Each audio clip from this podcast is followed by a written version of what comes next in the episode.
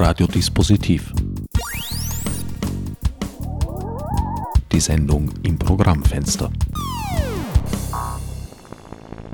Bei mir im Studio darf ich nun Richard Schubert begrüßen. Hallo, freut mich. Richard, auch nach vielen Jahren und äh, nachdem ich mich eigentlich doch als Kenner deines Övres empfinde. Du bist es also. Naja, nicht ganz allein, glaube ich. Gelingt es dir doch noch immer wieder, mich zu überraschen. Ich kannte dich bislang vor allem als Experten für Südosteuropa. Nun hast du mit Bus nach Bingöl, erschienen bei Drava, ein Buch vorgelegt, das in der Türkei spielt. Das ist einmal bis jetzt richtig, ja. Bevor wir auf den Text an sich eingehen und vor allem auf den Inhalt des Textes, vielleicht ein, ein paar Worte zur Genese, ja. die ja mindestens äh, so beeindruckend ist wie der Text selbst. Und vielleicht kann ich so äh, dem ein paar Worte zum Expertentum vorausschicken. Äh, Experte, Südosteuropa, ja, das ist halt so kennst du mich, weil ich vielleicht ein Musikfestival herausgegeben habe und einige Texte auch dazu geschrieben habe. Oder mein erstes Theaterstück hat in, in am Balkan, also in, in Bosnien während des Krieges gespielt. Äh, ja, also ich würde mal sagen, ich habe in erster Linie dann einen universellen oder einen universalistischen äh, Fokus, aber natürlich gibt es Schwerpunktgebiete. Und äh, Vorderer Orient, Türkei, ist ein Schwerpunktgebiet, das meinem Interesse für den sogenannten Balkan oder Südosteuropa eigentlich vorausgegangen ist. Was viele nicht wissen mögen, aber ja, ich kenne halt Leute aus der, aus der, aus, aus der Türkei, aus der kurdischen Szene eigentlich schon seit, lass mich nachdenken, jetzt bin ich 52 Jahre, seit 32 Jahren oder länger, seitdem ich in Wien bin und habe mich immer natürlich, also je jünger man ist, desto weitere Interessensgebiete kann man sich leisten. Irgendwann mal äh, muss man sich dann fokussieren, weil die kognitive Aufnahmefähigkeit gar nicht mehr so stark ist, aber das war immer schon so eines meiner meiner Schwerpunktgebiete und da habe ich dann halt, äh, in jungen Jahren ist man eher Orientalist und so weiter, also und dann beginnt man sich immer mehr halt und das war recht schön, wenn du Leute kennst, die auch politisch engagierte Menschen, die auch flüchten mussten. Man ist immer in Tuchfüllung auch mit der aktuellen politischen Lage, was einem dabei hilft, irgendwelche Projektionen auch zu überwinden. Ja, damit ich nicht so weit abschweife, du hast mir nach der Genese gefragt.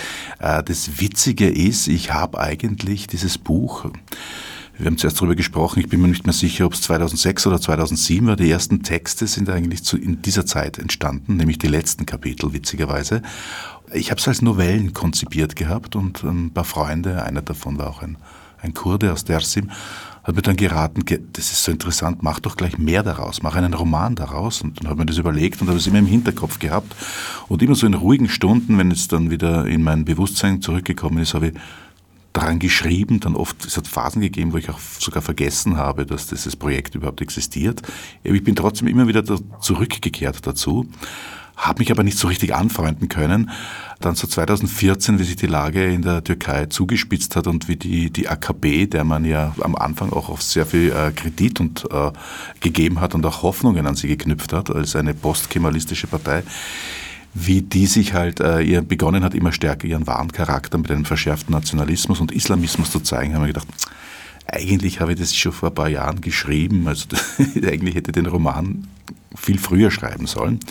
Und dann kam auch noch der Putsch 2016 und dann habe ich den Roman endgültig fertig geschrieben. Das ist die Genese. Und bis er dann einen Verlag findet, das dauert dann wieder eine Zeit. Das Buch führt uns in diese kurze liberale oder scheinbar liberale Phase nach Erdogans Machtantritt, muss man sagen, weil Übernahme war es damals ursprünglich noch nicht. Mhm. Das kam erst später, in ja. meiner Wahrnehmung jedenfalls.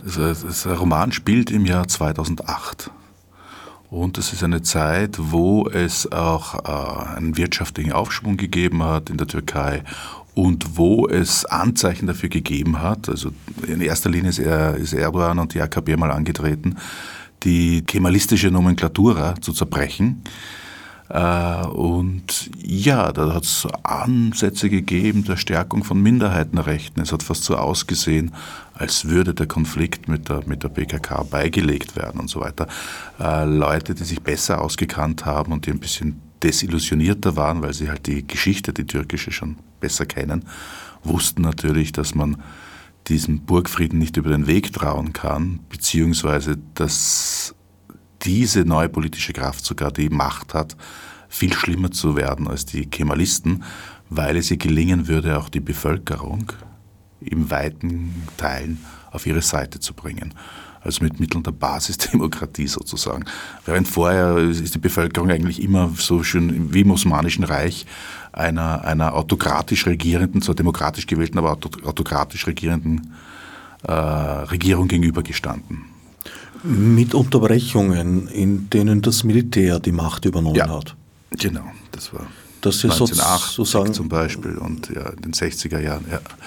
So eine Art, äh, ja, je nach Standpunkt Sicherheitsnetz könnte man schon sagen, äh, für die Beibehaltung des Kemalismus und insbesondere des Laizismus. Mhm. Äh, Dasselbe übrigens in Ägypten, also das ist eine äh, ein Muster, das sich in verschiedenen Ländern der Region auch wiederholt.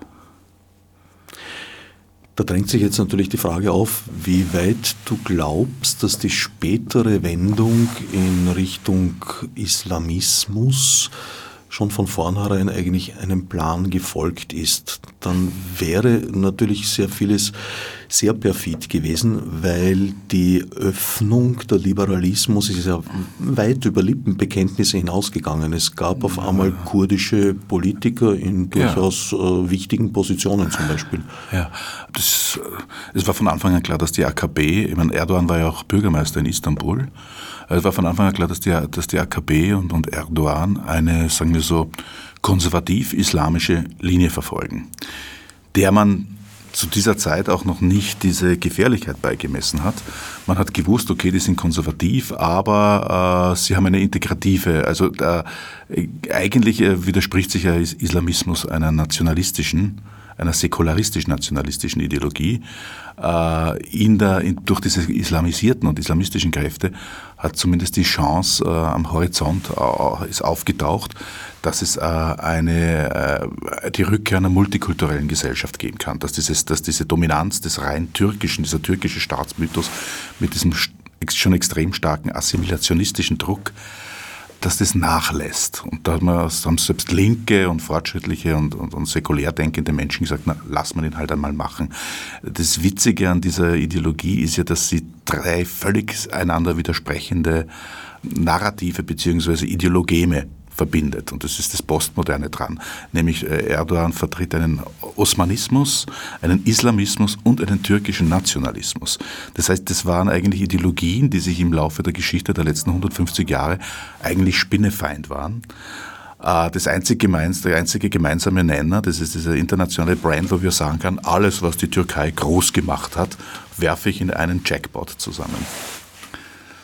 Kann man nicht auch sagen, dass Erdogan zu dieser Zuwendung zu den islamischen Werten durchaus auch ein Stück weit zumindest getrieben wurde durch das Spiel, das die EU mit ihm spielte.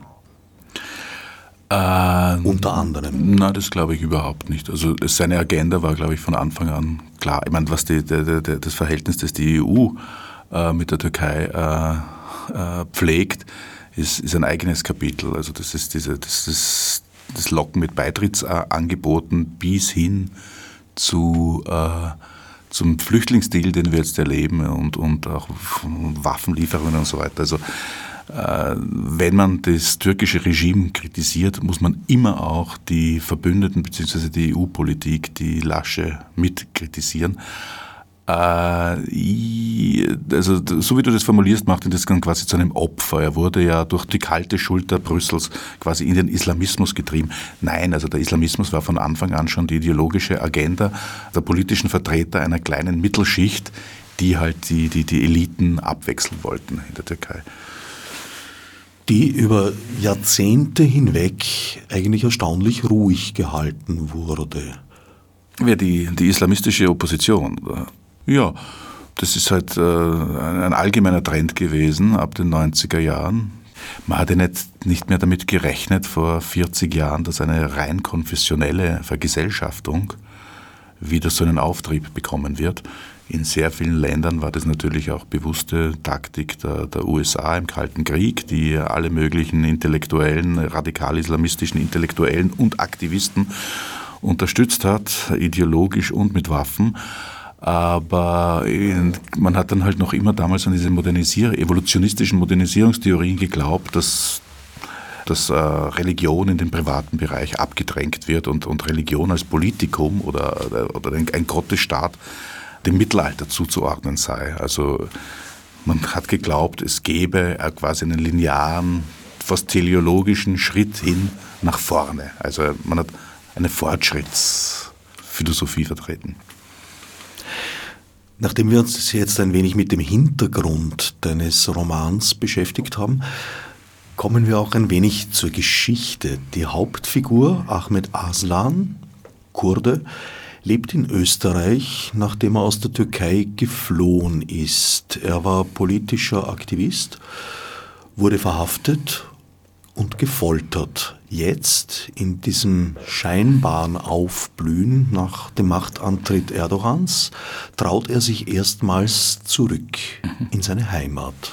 Ja. Wir finden uns im besagten titelgebenden Bus nach Bingöl wo schon unter den Mitreisenden gewisse Grundarchetypen, möchte ich fast sagen, der damaligen türkischen Gesellschaft versammelt sind. Da ist die Kemalistin, da ist der junge Soldat, der zu seiner Einheit unterwegs ist. Da ist ein mysteriöser Deutscher und da ist eben Ahmed Aslan. Und zwei Frauen auch eine neue religiöse äh, AKP-Aktivistin und ein junges Mädel aus Bingöl, die nach Istanbul zur illegalen, na eigentlich nicht zu einer illegalen, sondern zu einer legalen Abtreibung gefahren ist. Aber äh, ihre Familie würde das natürlich nie akzeptieren.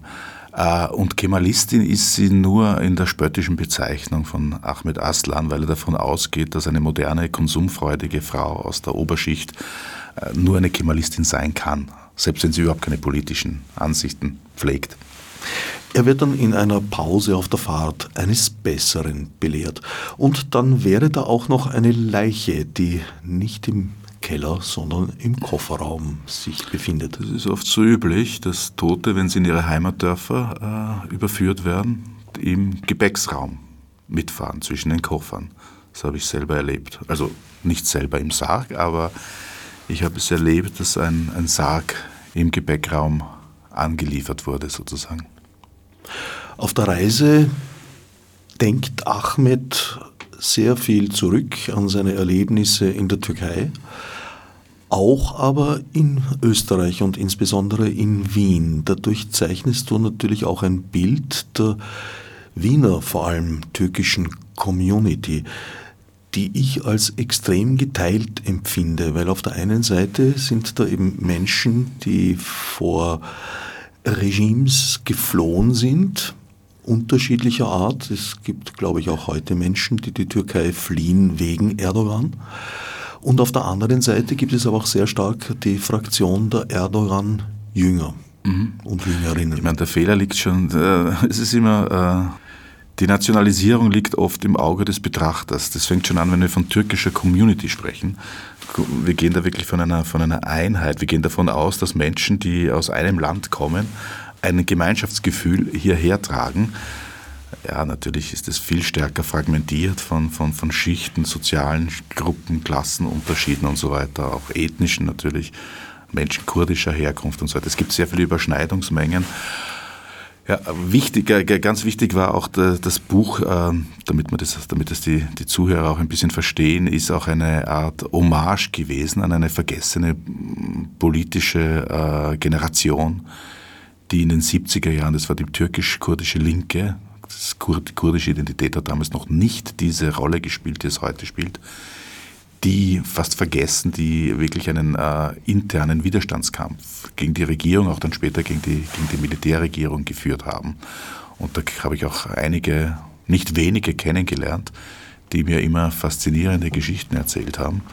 Und diese Geschichten haben mich sicher sehr beeinflusst. Also das war wirklich so, dass ich dann auch irgendwie meine, meinen Respekt ihnen quasi zurückerstattet habe, indem ich sie, ihre verschiedenen Geschichten, die sich halt in einer fiktiven Figur bündelt, dann gewürdigt habe auch.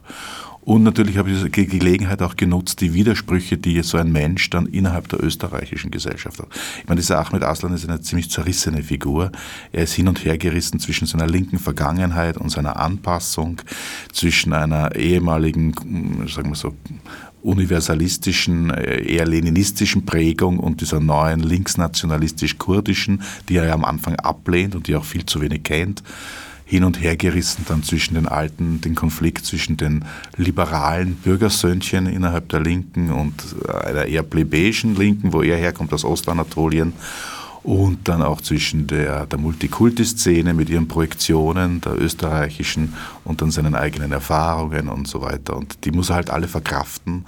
Und er leistet sich dann auch als jemand, der sich über die Romantiker innerhalb seiner, muss sagen, seiner Community, also seiner Freunde, äh, lustig macht, leistet er sich natürlich dann auch eine sehr große romantische Hoffnungen in das Dersim. Dersim ist ein ganz wichtiger äh, Aspekt in diesem Buch, weil es nicht nur Türkei oder Ostanatolien ist. Dersim hat eine eigene Geschichte und auch ein bisschen eine eigene ethnografische Struktur und er leistet sich natürlich sehr viele äh, Projektionen romantische, die natürlich dann, wie das so die Natur der Sache ist, äh, ja, an den Felsen der Berge zerschellen. Gut, die romantischen Projektionen leistet er sich teilweise auch, um eben dem Bild seiner Freunde zu entsprechen. Äh, wirklich? Ja, da muss ich meinen Roman wieder mal lesen. Das ist mir gar nicht so aufgefallen. Also ich glaube, ich, ich schreibe, es kann durchaus sein, dass ich das schreibe. Wie gesagt, ich habe das schon lange nicht mehr gelesen. Aber ich kann mich nur erinnern, dass er immer dann, wenn seine Freunde zu romantisch wären, macht er sich lustig über sie. Und äh, die geben es ihm natürlich zurück dann. In dem Moment, wo er dann einmal zum Schwärmen beginnt, dann, ja, dann, dann kommt die Retourkutsche. Da gibt es einmal so eine Passage, soweit ich mich erinnern kann. Aber vielleicht irre ich mich auch. Wie, wie wir das haben wir schon öfters gehabt bei unserem Interview, dein Eindruck ist natürlich viel frischer als meiner. Deswegen glaube ich dir aufs Wort. Es ist eher die Thematik, die vorkommt, wie weit eben das Erleben von individuellen äh, Flüchtlingen, sich durchaus auch an einer Erwartungshaltung der Menschen, die ihnen wohlgesonnen sind und helfen, orientiert. Ja, ja. Okay, jetzt weiß ich ganz genau, auf was du ansprichst. Das ist, ja, das ist immer eines meiner, das ist ein Thema, das zieht sich so schon seit Jahrzehnten durch, durch Texte von mir. Äh, ja, das ist vor allem, das sind vor allem die, die Projektionen, die ihnen von der österreichischen Gesellschaft entgegengebracht werden. Nämlich von einem gewissen äh, Milieu von kulturell aufgeschlossenen, antirassistischen Menschen und so weiter. Und da habe ich nicht viel, ich, ich will mich nicht ständig wiederholen, weil das meiste habe ich schon früher geschrieben zu diesem Thema. Aber in einem Kapitel lasse ich ihn dann noch in einem Stream of Consciousness, lasse ich ihm dann noch seine, seine, äh, seine Unzufriedenheit oder seinen Unmut über diese Projektionen, denen er sich ständig ausgesetzt gefühlt hat und die ihn und auch seine Freunde auch dorthin drängen, eine Identität zu entwickeln, die dann von den, äh, die, die dann von den seinen Bekannten aus Österreich quasi verstanden wird und approbiert wird.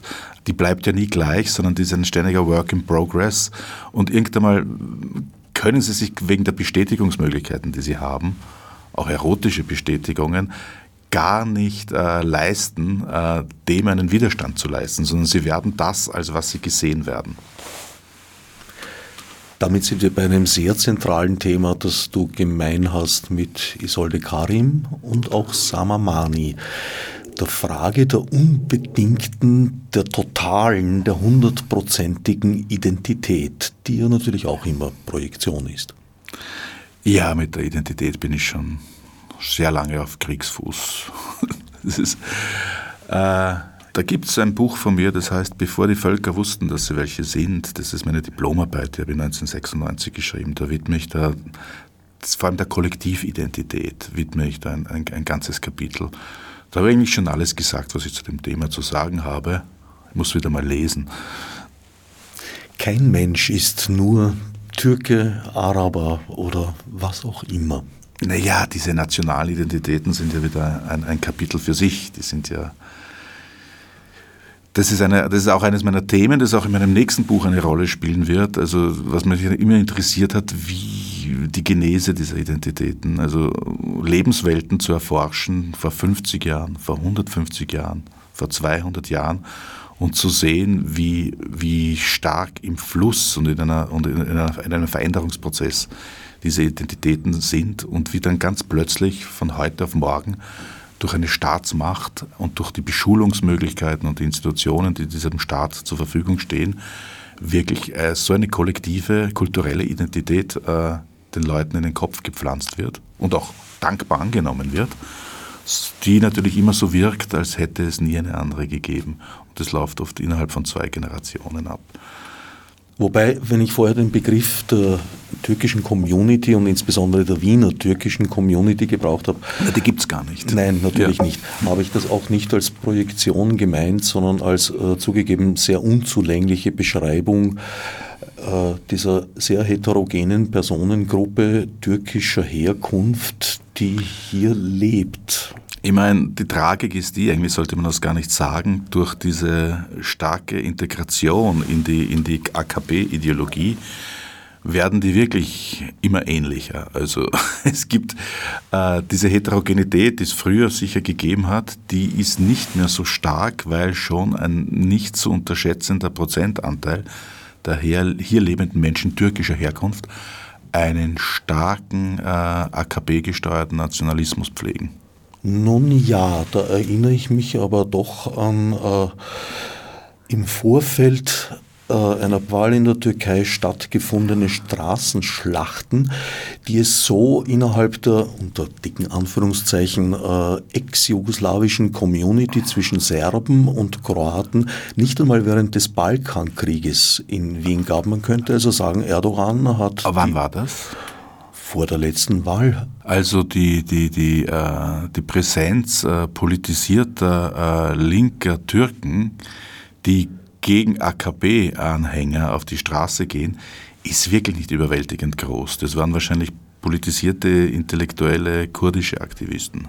Ja, oder und HDP-Anhänger. Ja, zuletzt ja. beim Ernst Kirchweger Haus äh, kurdische. Ja, ja, da war ich äh, dabei, ja, klar. Nicht nur kurdische. Angegriffen aber, von ja. eigentlich, glaube ich, gar nicht oft so, so wirklich politisch Denkenden. Ich habe aber jetzt nicht, wir haben ja nicht gesprochen von Menschen äh, mit kurdischer äh, Staatsangehörigkeit oder die äh, aus der Türkei gekommen sind, sondern wirklich von Menschen, die sich als ethnische Türken empfinden. Und da muss ich sagen, ist leider die, die, die Heterogenität, was ihre politische Bekenntnisse und ihre Identität anbelangt, nicht mehr so, so groß, wie es einmal war. Also die sind schon, ich will da jetzt niemanden verunglimpfen, weil es gibt noch immer genug Gegenbeispiele, aber die, die, die Gleichschaltung ist da schon erschreckend groß. Innerhalb dieser Menschen, die sich stolz als Türken bezeichnen und zu ihrem, zu ihrem Präsidenten der nicht ihr Präsident ist, weil sie oft österreichische Staatsbürger sind, stehen. Du wirfst einen Blick auf eine Türkei fernab jeglicher Tourismuszentren, auch fernab der großen Städte. Es geht eigentlich ums weite Land. Mhm. Der Begriff Dersim, den du vorher ins Spiel gebracht hast, ist eigentlich ein verpönter Begriff in der Türkei. Also da gibt es einen ja, neuen Namen. Ja, das heißt Tunceli, also offiziell.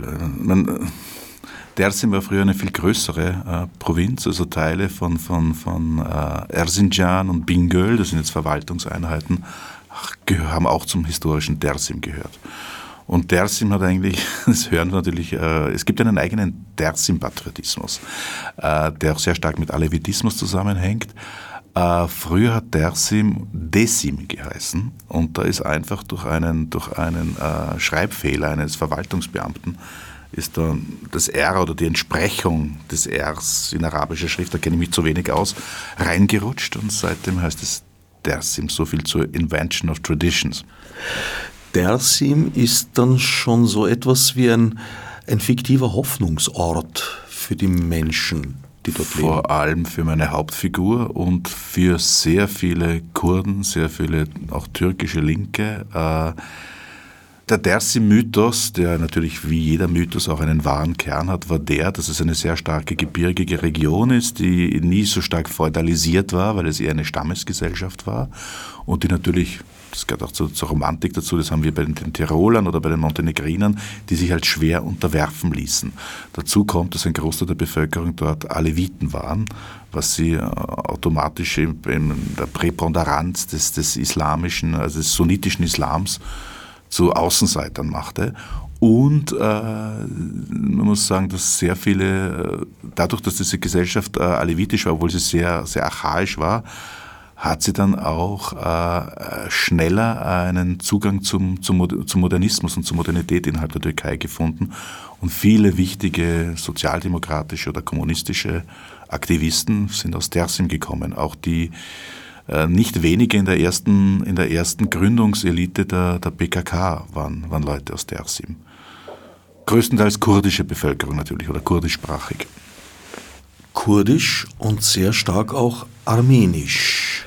Ja, ja, ursprünglich natürlich schon. Nur halt äh, sehr viele Armenier sind entweder in der Bevölkerung selber aufgegangen oder sind schon sehr, haben sehr früh das Land verlassen müssen. Also es gibt zwar sehr viele Menschen mit armenischer Abstammung, sicher in, in Dersim, aber es gibt dort keine armenischen Dörfer mehr, soweit ich weiß. Was natürlich, das gehört auch zum Mythos dazu, äh, in Dersim sind äh, Armenier während der, während der Massaker zu Beginn dieses Jahrhunderts äh, nicht nur, aber größtenteils schon auch geschützt worden von ihren, von ihren kurdischen Nachbarn. Die Massaker, die von jeglicher türkischer Regierung seither, welcher Richtung sie auch angehört hat, geleugnet wurde und äh, ja, man kann sagen. Du sprichst jetzt von den Armenier, äh, Massakern an den Armeniern. Ich spreche also vom Genozid, Genozid ja. an den Armeniern, an dem ja auch Österreich in einer gewissen Weise beteiligt gewesen ist. Mhm äh, ob Österreich als, als äh, man kann jetzt schwer sagen, dass Österreich beteiligt war, weil, weil, es, weil es Österreich als Staat damals noch nicht gegeben hat. Das war damals die K&K-Monarchie. Du sprichst auf, auf, auf, die, auf, das, auf die Stillschweigen der, der, Konsulate und der, und der Botschaft und so weiter. Auf die Duldung, ja. Ja, und vor allem natürlich haben auch die Deutschen große Interessen gehabt. Die haben damals Eisenbahnen gebaut in der, in der Türkei und so weiter. Also es hat sowohl Anklagen gegeben von Deutschen in der Türkei als auch als auch äh, Wegschauen und Duldung. Also beides eigentlich. Du zeichnest ein äußerst differenziertes Bild der Menschen der Region. Also es ist weit entfernt von allem Schwarz-Weiß. Es gibt weder die Guten noch die Bösen. Es gibt verschiedenste, durchaus ambivalent zu beurteilende Positionen. Und da ist ein Beispiel natürlich Ahmeds Bruder. Mhm. Kerim, ja.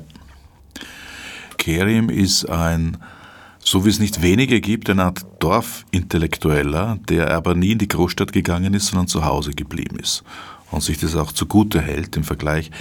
Es geht hier in dem Buch natürlich auch um einen archaischen Bruderkonflikt. Äh, Ahmed Aslan kehrt heim, um vor allem noch einmal seine, seine alte, sehr greise Mutter zu sehen, die insofern interessant ist, weil sie äh, nur vor dem Fernseher sitzt und Telenovelas anschaut und er sich ja von ihr äh, hochinteressante Geschichten aus ihrem Leben oder Folklore aus der Region. Er will quasi wie ein Ethnograph noch ihre Erinnerungen aufschreiben und die scheinen gelöscht oder überschrieben zu sein von mindestens 324 Serien ihrer Lieblingstelenovelas. Das ist dann wieder etwas, was universell ist. Da habe ich zum Beispiel auch meine eigene Familiengeschichte auch mit eingebaut. Also es, in Wirklichkeit sind diese Sachen ja, wer glaubt, eine kulturelle Grenze mit diesem Buch zu überschreiben, dem werde ich oft eine lange Nase ziehen, weil es geht da um Dinge, die uns auch sehr vertraut sind. Eine der Hauptaussagen des Buches ist es, auch, äh, dass man sich diese Kulturgrenzen, die man sich zieht, entweder um sie abzuwerten oder um sie aufzuwerten, die kann man sie abschminken, weil äh, es gibt es, äh, die Mentalität von, von, von Bauern und von Großstadtbewohnern und so weiter ist eigentlich auf der ganzen Welt relativ gleich mit faszinierenden kulturell lokalen Abwandlungen. Aber zurück zu seinem Bruder. Der Bruder ist war einige Male Bürgermeister, ist Biobauer. Also eines ein, kleinen Ortes. Eines kleinen Ortes. Er ist sehr, ein, ein sehr geschickter Kerl und so weiter. Er ist ein windiger Kerl, aber er, er tritt mit seinem Bruder auch immer in einen, in einen, in einen geistigen Wettstreit ein. Also er macht sich lustig über die, die Ideale und die Prinzipientreue seines Bruders und verkörpert eher das Prinzip des, des, des windigen Pragmatikers, der, um etwas voranzubringen, sich einfach mit den Gegebenheiten auseinandersetzen muss. Das ist zum Beispiel eine AKP-Regierung, während man, das ist der ständige schwelende Vorwurf, während man in Wien im Kaffeehaus äh, äh, recht groß daherreden kann und recht prinzipientreu sein kann. Sind, da, da kehrt auch wieder ein bisschen äh, ein, der, der, alte, der alte Konflikt, der schon in der französischen Aufklärung des 18. Jahrhunderts, zum Beispiel in Rameaus Neffe, einem meiner Lieblingsbücher, zwischen dem, dem prinzipientreuen Humanisten und dem windigen Zyniker und wo immer dann zum Schluss eigentlich äh, offen bleibt, wer jetzt die fortschrittlichere Figur ist und so weiter. Und da spaltet sich ja die Diaro auch auf und in gewisser Hinsicht habe ich das dann noch einmal diesen Konflikt oder diese Aufspaltung, die auch teilweise eine Spaltung in meiner Person ist, habe ich dann noch einmal inszeniert und ja, gezeigt, dass es durchaus auch in, in, in Westkurdistan bzw. Ostanatolien genauso funktionieren kann.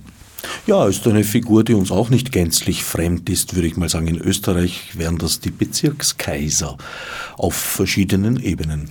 Ja, die Geschichte ist nur die, dass es natürlich harte Konflikte gibt und vor allem es schwebt immer es, es, in, in Dersim ist natürlich wie alle, alle zehn Kilometer gibt es ein Militär vor. Das ist einer der härtest äh, kontrollierten, militärisch kontrollierten Gegenden, weil es halt immer schon auch so ein, ein, ein Glutnest des Widerstandes war. Und es ist natürlich überall auch äh, der lange Arm der PKK zu spüren. Und dieser, dieser Bruder steht dann halt wirklich zwischen den Fronten und es besteht der Verdacht, dass er ein Informant ist und dass er mit der Regierung zusammenarbeitet und Leute verraten hat. Weil, ganz wichtig, was viele nicht mehr wissen, die schlimmsten Ausschreitungen, äh, wo es vor allem auch Dersim, aber nicht nur Dersim, aber Dersim auch besonders stark erwischt hat, die sind noch gar nicht so lang her, das war in den 90er Jahren. Da ist die Armee wirklich äh, schlimmer, also vorgegangen gegen die gesamte Region. Also es ist fast so, das hat fast schon das Niveau gehabt wie damals in den äh, 30er Jahren, beim großen Tersi-Massaker. Da sind tausende Dörfer sind wirklich abgebrannt worden. Von der, von der Regierung, äh, es hat eine Massenverfolgung gegeben, Massenverhaftungen, Folterungen und die Leute sind auch nicht aufgefangen worden vom sozialen Netz. Also das, die größte Abwanderung aller Zeiten hat es in den 90er Jahren gegeben dort. Man darf sich sicher nicht vorstellen, dass die Regimes vor Erdogan humanistischer gesinnt waren. Nein, aber bis, zur, bis zum wirklich äh, ursprünglich national motivierten kurdischen Widerstand, militärischen, äh, hat man die Regionen relativ in Ruhe gelassen. Das heißt, äh, es hat, es hat immer Repressalien gegeben. Das sind schon autoritäre Pseudodemokratien immer gewesen. Aber wenn du dich nicht, wenn du dich nicht jetzt linkspolitisch engagiert hast und so weiter, hat es auch dort den, wie überall den, ab den 50er Jahren bescheidene Fortschritte gegeben, auch, auch, auch Strukturprogramme, wo auch die Landwirtschaft gefördert wurde, wo es, wo es auch sukzessive Verbesserungen gegeben hat, wie halt in jedem anderen kapitalistisch äh, regierten Land. Aber wie gesagt, durch, die, durch, durch, durch einen als nationalistisch empfundenen Widerstand, einen militärischen, durch die PKK, sind die schlimmsten Repressalien, die die Region seit 50 Jahren damals gesehen hat, hervorgerufen worden. Also das waren wirklich permanente Repressalien, Massaker, Internierungen. Das ist nie wirklich auch in den westlichen Medien äh, angemessen äh, kolportiert worden. Und das ist, die glosen noch, diese, diese Ruinen, muss man sagen. Kein Wunder, ist ja noch nicht so lange her. Ja, 90er Jahre. In dieser Situation steht natürlich weit existenzielleres auf dem Spiel als das nächste Sportstadion für die Kleinstadt oder ähnliches. Es geht um Leben und Tod und jeder und jede kann unversehens als Opfer in dieses Spiel geraten oder auch als Spielfigur, die dann eben das Verräter-Image hat, obwohl es manchmal gar nicht zutrifft. Ja, ja. Da würde ich vorschlagen, wir greifen dann äh, den, dem, dem Happy oder Bad End des Buches auch nicht vor. Aber es, ist, äh, es soll auch nicht der Eindruck entstehen, als wäre das jetzt nur ein Polit-Thriller und so weiter. Es ist eigentlich eine, äh, konzipiert gewesen als eine sehr ruhige Novelle über, über, über die, Lebensbilanz eines Menschen, der in seine Kindheit zurückreist. Es sind auch viele Naturbeschreibungen drinnen. Es, es, es haben die Steinrebhühner und eine bestimmte Bildsart mindestens so eine, eine, eine starke Präsenz wie die, wie die politischen Ereignisse. Ich sage jetzt bewusst, also jeder Mensch, der aus dieser Gegend kommt, äh, erzählt von einer bestimmten Pilzart, deren Namen ich jetzt vergessen habe, Kinkore, ähm, und dem Aufflattern der Steinrebhühner. Das sind so, das sind so Mar Marken der Sentimentalität, die die Leute an ihre Heimat dort verbinden. Nicht zuletzt möchte ich auch erwähnen, dass es sich um ein äußerst unterhaltsames Buch handelt. Nicht in allen Passagen, aber doch in etlichen. Und innerhalb des ganzen, oft grausamen Realismus gibt es auch vereinzelt Figuren, denen etwas quasi Märchenhaftes anhaftet. Da denke ich zum Beispiel an den doch sehr heldenhaften Widerstandskämpfer, der Ahmed auch einmal das Leben rettet. Mirhat Balek. Mirhat Balek ist eine, eine Figur, die dem jungen Ahmed im, im Gefängnis begegnet und schon vorher im Widerstand da geht's, da wird kurz in, in einem Kapitel wird, eine, wird die Schlacht der, der Neusiedler, es sind ja sehr viele Menschen aus, aus, aus Anatolien, ländliches Proletariat und haben sich illegal äh, in Istanbul angesiedelt, haben dort ihre Baracken und Häuser gebaut. Und die sind geschliffen worden und da hat es wirkliche Schlachten gegeben. Die sind nämlich unterstützt worden von, von, von linken Aktivisten, die in den verschiedenen Gruppen und Parteien organisiert waren. Also es war wirklich praktische Widerstandsarbeit, sich um diese Leute zu kümmern, großartiges zivilgesellschaftliches Engagement und da hat es eine Schlacht gegeben am 1. Mai, die hat wirklich stattgefunden. Und die beschreibe ich.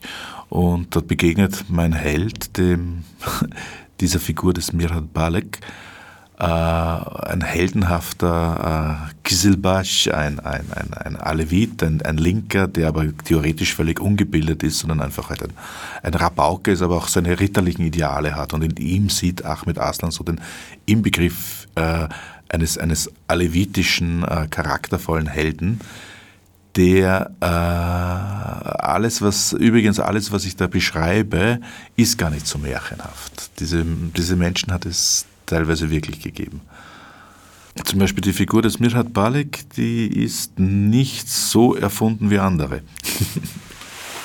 Trotzdem haftet ihm im Bild, das natürlich das Bild des Ahmed ist, wie soll ich sagen, ein fast unwirklicher Strahlenkranz. Ja, eine, eine mythische Aufwertung. Das, das, Lustige ist halt, er endet dann natürlich auch im Exil. Er erfährt, dass er noch immer lebt und in Schweden Autoverkäufer ist. Und mit einer netten Krankenschwester verheiratet ist. Wobei ich da hinzufügen müsste, also Menschen, die Fargo gesehen haben, verbinden ja mit Autoverkäufer eher ein entsetzliches Schicksal. Nein, in diesem Fall ist es ein Happy End. Ja, vermutlich hat der Protagonist keinen der Coen Brothers Filme gesehen und hat dadurch auch ein positiveres Verhältnis zu seinem Job. Fast noch märchenhafter, mythischer, aber auch sehr viel poetischer ist die Figur des kleinen Mädchens. Mhm. Sehr rätselhaft. Ja, ja, ja. Äh, um nicht in den Kitsch abzudriften, gibt es einen alten Trick. Äh, man baut Traumsequenzen ein. Und ich will nicht zu viel verraten, das ist eine Figur, die äh, auch ein bisschen einen, einen unheimlichen, mysteriösen äh, Mystery-Aspekt in das Buch reinbringt. Ja, dieses kleine Mädchen, das begegnet ihm. Sie trägt sogar noch traditionelle kurdische Tracht, was schon ein bisschen verdächtig ist, weil das macht dort niemand mehr. Und das ist, sie hütet Ziegen in einem vergessenen Tal. Und das ist wie so eine, eine, eine märchenhafte, Astrid Lindgrenhafte Rückkehr in die Träume seiner eigenen Kindheit. Es gibt auch so eine gewisse Art von, von, von von Verliebtheit. Also er, er erinnert sich zurück, wie er, wie, er, wie er verliebt war als Junge und hat schon Pläne, dieses Mädchen aus, diesem, aus dieser Enge, dieser dörflichen, in die er ja sehr viel hineingelegt hat. In Wirklichkeit langweilt er sich natürlich nach wenigen Tagen, was vorauszusehen war. Aber er nimmt sich fest vor, äh, das Mädchen äh, nach Wien mitzunehmen und sie zu adoptieren mit seiner Freundin und ihr ein Studium zu zahlen, äh, die, die Mystery-Thriller-Aspekt ist, das kann man schon verraten, dass er nicht dem wirklichen Mädchen begegnet, sondern eigentlich einer Erscheinung, weil das reale Mädchen zu dieser Zeit schon im Sterben liegt. Ob das jetzt wirklich ein Geist ist oder nur seine Projektion, das bleibt immer offen. Das Blöde ist, er idealisiert sie, weil es auch ein sehr aufgewecktes Mädchen war, von dem sehr viele im Dorf interessante Anekdoten und Geschichten zu erzählen wussten. Aber sie taucht dann, und das ist die, die, die fiese Pointe, und wer mich kennt, weiß, dass ich natürlich keine, keine, nur, nicht nur positive Love Stories schreiben kann, ohne nicht auch eine Inversion einzubauen. Sie begegnet in seinen Träumen und konfrontiert ihn auf sehr schmerzhafte Weise mit seiner eigenen Eitelkeit und mit seinen eigenen politischen Widersprüchen, indem er, wie das in der Odyssee vorkommt, als Odysseus in den Hades geht, noch einmal alle Figuren seiner Vergangenheit über ihn Gericht halten. Paradoxerweise sorgt gerade die Figur, die nach Ahmed selber die meisten Erfahrungen mit westlicher Lebensweise haben, für eine Art archaische Erdung. Angelo, der lange in Italien gelebt hat. Ja, ja, das ist eine burleske Figur. Ist ein älterer, ein älterer, sehr sympathischer, witziger, äh, ewig junger Herr, der ständig mit seiner Vespa herumfährt und den, den Italiano, den, den äh, Ragazzo di Vita spielt. Und der hat jahrzehntelang in der Gegend von Neapel gelebt. Eigentlich in Rom. Er war viel in Ostia, stimmt, äh, ja. Und der reist irgendwie dort, wo es schon, dort, wo es für äh, Ahmed schon ein bisschen zu langweilig zu werden beginnt im Dorf, möglicherweise auch für Leser und Leserinnen, reist ihn dann am Ende des Buches noch einmal aus seiner Lethargie raus und, und, und, und führt ihn äh, in der Gegend herum, organisiert sogar ein Jam oder sowas ähnliches. Das sind die alevitischen äh, religiösen Zeremonien wo sehr viel Sass gespielt wird, sehr viel Musik vorkommt und er möchte das noch einmal erleben, der, der Ahmed Aslan.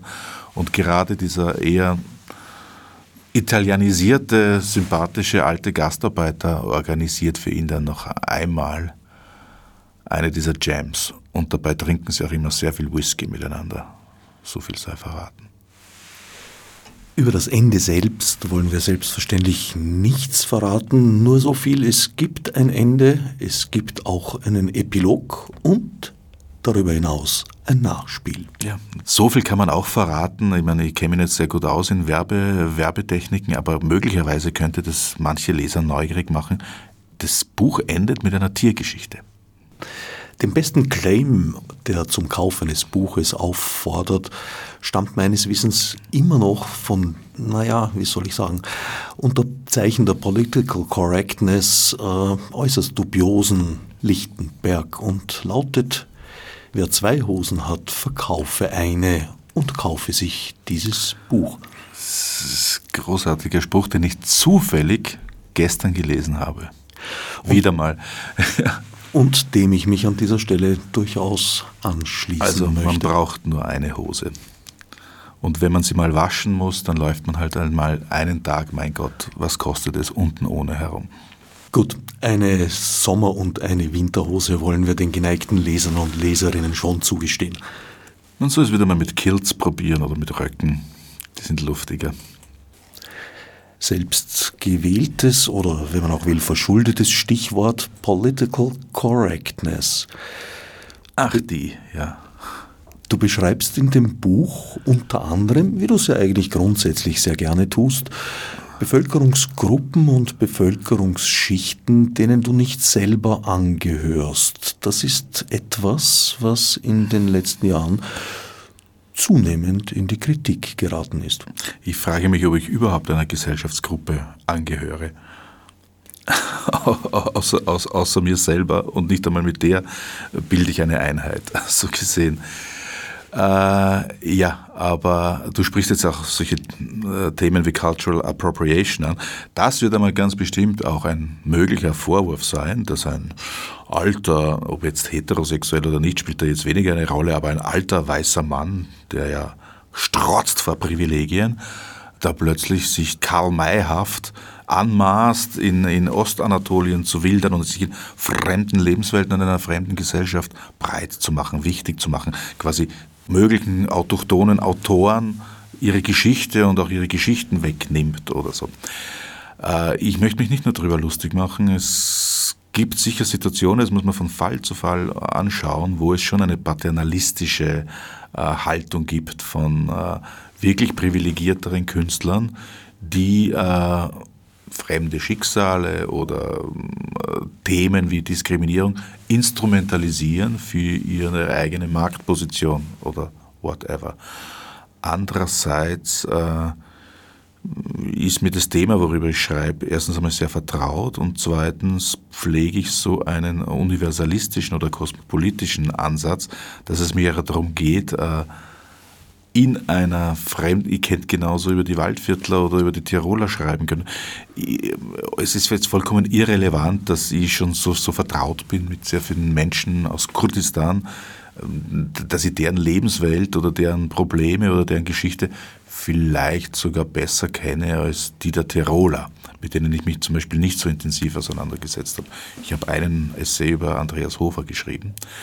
Aber prinzipiell äh, meine ich, dass diese Abkapselung und dieses Essentialisieren von, von Opferkollektiven ein Schuss ins eigene Knie ist und eigentlich sehr kontraproduktiv. Und ich finde, wir sollten eher das Gegenteil fördern, nämlich eine absolute Empathie. Ich finde auch rein von der Autorenposition immer nur über das zu schreiben, was man kennt, führt ja zu einem geistigen Inzest. Schreiben ist auch Erkenntnis und Erkenntnis muss auch immer transzendent sein.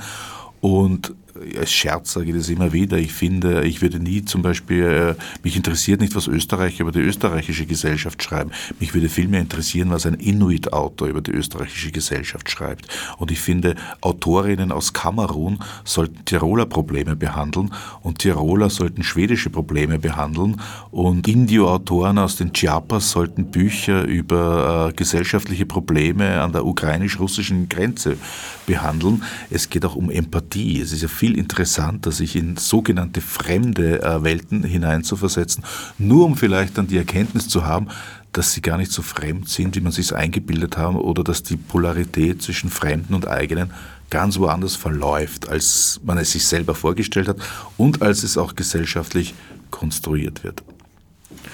Ja, vor allem sehe ich ja auch erstens einmal diese Welten alles andere als homogen. Im Gegenteil, du hast es selber vorher dargelegt, wie vielschichtig und widersprüchlich das ist. Und zweitens, wer nur über das schreibt, was er kennt, dem er selber angehört, ist alles andere als vor Irrtum gefeit. Ja, das führt dann zum berühmten Familienroman der kein anderes Thema hat als seine eigene Mischsprache. Das könnte man fast sogar als das Irrtumsgenre schlechthin bezeichnen.